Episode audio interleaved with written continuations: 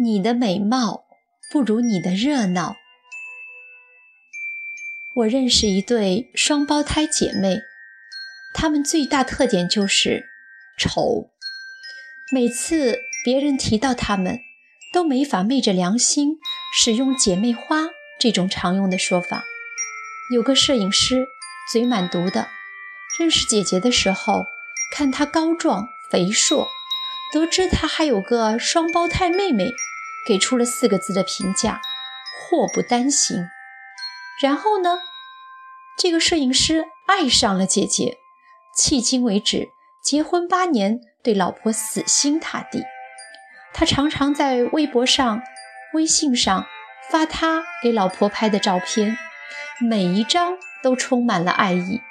他说，他老婆颠覆了他的审美，他越来越觉得他老婆才是美的范本，有种油画般的大气之美。比起姐姐的婚姻美满，妹妹呢，则离过两次婚，不是被家暴，就是被劈腿。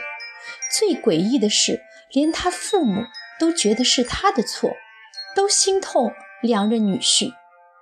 这妹妹做了什么伤天害理的事儿吗？没有，她只不过是生活中的差评师，是持之以恒的负能量女王。她最擅长从真善美中找出假恶丑，任何日常小事，他都能够给找到糟点。咱们只讲两件事儿，第一件是关于开车的。姐姐的老公摄影师是个路痴，每次开车都处于混沌状态，去过一百遍的地方都不记得，常常被迫绕道。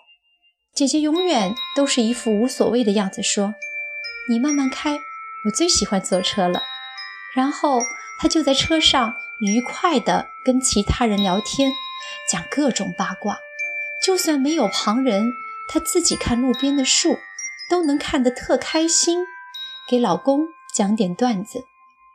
有一次，他们开车去广州长隆动物园玩。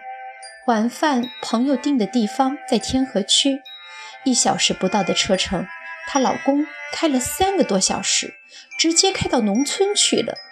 可姐姐还特高兴，赚到了，顺便郊游了一次，好久都没看到牛了呢。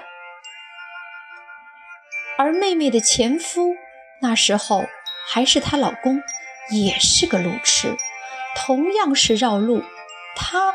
就比较悲惨了。妹妹可以从出发开始骂，一直骂到抵达目的地。白痴！刚才明明该下高速，你瞎的？没有看到单行道标志吗？刚才那傻帽居然敢超我们的车，赶紧超过他！你是不是男人啊？就这样，她还不赞成老公装 GPS，理由是 GPS 太聒噪了。有段时间，她老公快得抑郁症了，想离婚，她还一哭二闹。她老公跟朋友喝酒，吐了真言，每天都在考虑用什么方法把老婆弄死比较好。第二件是关于旅游的，那时候妹妹和第一任老公刚结婚，感情还不错，跟姐姐、姐夫四个人去华东旅行。在上海火车站准备去杭州，两个男人去买的票，当时每隔半小时一趟，他们选了四点钟的，结果这趟车偏偏晚点了，后面三趟车都发车了。妹妹顿时暴走，用等待的一个半小时马不停蹄地骂老公，认为他选择这趟车纯属脑子进水。智商低，从小蠢到大，每一件事都做对。基本上，老公的一生都被全面否定了。在老婆看来，她唯一该做的就是把自己扔在铁轨上，以死明志。而姐姐呢，劝说妹妹无果，只好和老公玩起了填字游戏，两个人玩得不亦乐乎。等火车来的时候，他们还惊呼：“怎么时间过得这么快呀？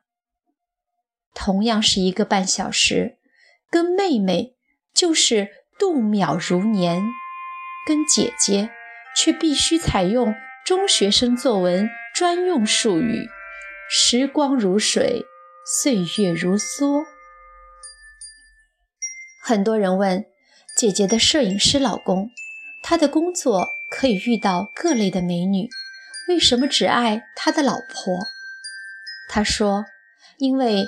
只有跟他在一起，才会随时随地的都很快乐。有一次，他去巴黎拍时尚专辑，随行的全是性感美艳的女模特。当那些模特抱怨巴黎的 WiFi 信号太烂，火车站脏乱差，巴黎人效率低下，骗子多，小偷多的时候，他就无比想念他的老婆。如果是和他来，那一定是没心没肺的愉悦之旅。张爱玲说：“唐明皇爱杨贵妃什么？不是美貌，而是热闹。不是每个女人都可以把日子过出乐趣的。这不等于鼓励女人都变得亢奋而聒噪。”如果你的兴趣爱好是吐槽和抱怨，那么赶紧改。充满负能量的人就像一个黑洞，会把周围所有人的好情绪全部吸光。同样是丑女，一个善于发现生活中美好的小事，一个善于挖掘生活中的丑陋。说起来根本不是什么学历、才华等大事，有时候决定我们命运的。就是微小的思维方式，堵车和晚点，大家都烦。但如果你可以从中提炼趣味，你就会变得可爱点。